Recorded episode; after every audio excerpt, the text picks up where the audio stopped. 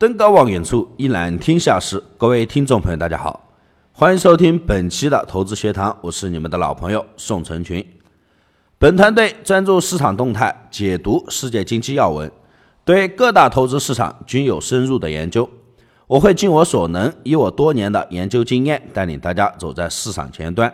可以听我以往的作品，找到我，希望能够给到大家更多的帮助。学习的本质不在于你记住哪些知识，而在于触发了你的思考。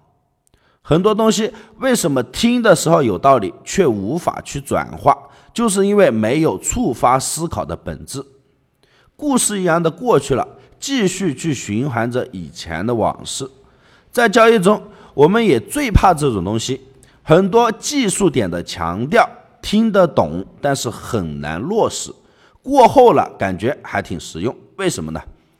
体系难去改变，也没有尝试融入，所以很多东西过几天便还是老样子。一定要学会在自己交易的基础上加入别人精髓的东西，然后变换成自己的法宝，越来越精，越来越专，自然就越来越好。做一个有灵魂的交易者。美盘讲了一个背离的故事，日内黄金连跌，欧盘跌破前期低点一千三百一线，毫无疑问，美盘肯定有延续。但是日内价格运行下跌，指标回落快，极大程度上会是一个探底回升。但整个美盘下来，两个感觉，反抽的力度小，大多数人呢没有等到做空的位置。第二。探底之后没有过强的反弹，多单也没有较好的利润，横盘收尾，这就比较尴尬了。反抽横盘无力，一个晚上钝化的指标就不再钝化了，也不背离了。日线破底收盘，凌晨横盘，今天还是有望延续。但是不巧的一点，又是早间下跌，虽然和昨天一样，但现在还没法去看循环。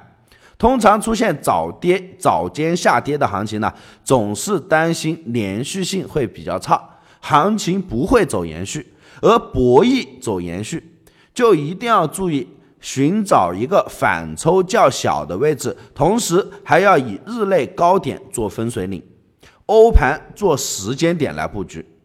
从小时线这个图形而言呢，凌晨反抽的高点在一千二百九十七一线。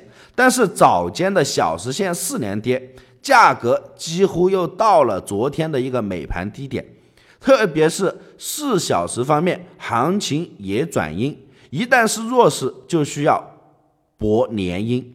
那么今天操作可以分两部分运行：第一，博极肉，分水岭的一千二百九十七。欧盘时间点是很重要的，突破站上去，美盘那一定就是震荡；而欧盘压制在一千二百九十七下方，美盘一定是走回撤破底。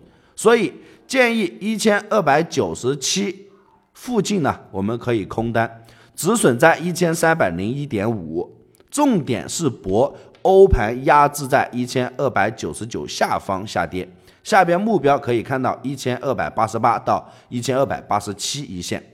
第二，如果说欧盘反抽上升，日内扛跌，美盘那一定看震荡，美盘前回撤调仓空，美盘重新调整空的位置即可。再一个，原油方面也有较大的差距，昨天美盘的没有了一个二次回落，价格横盘在五十八点五，横盘收尾。前期高点被突破之后收盘，价格横盘。顺势思维而言呢，上升中高位横盘不能博空，顺势破位的一个概率大。这种行情博空就是冲高回落，而一定不是横盘。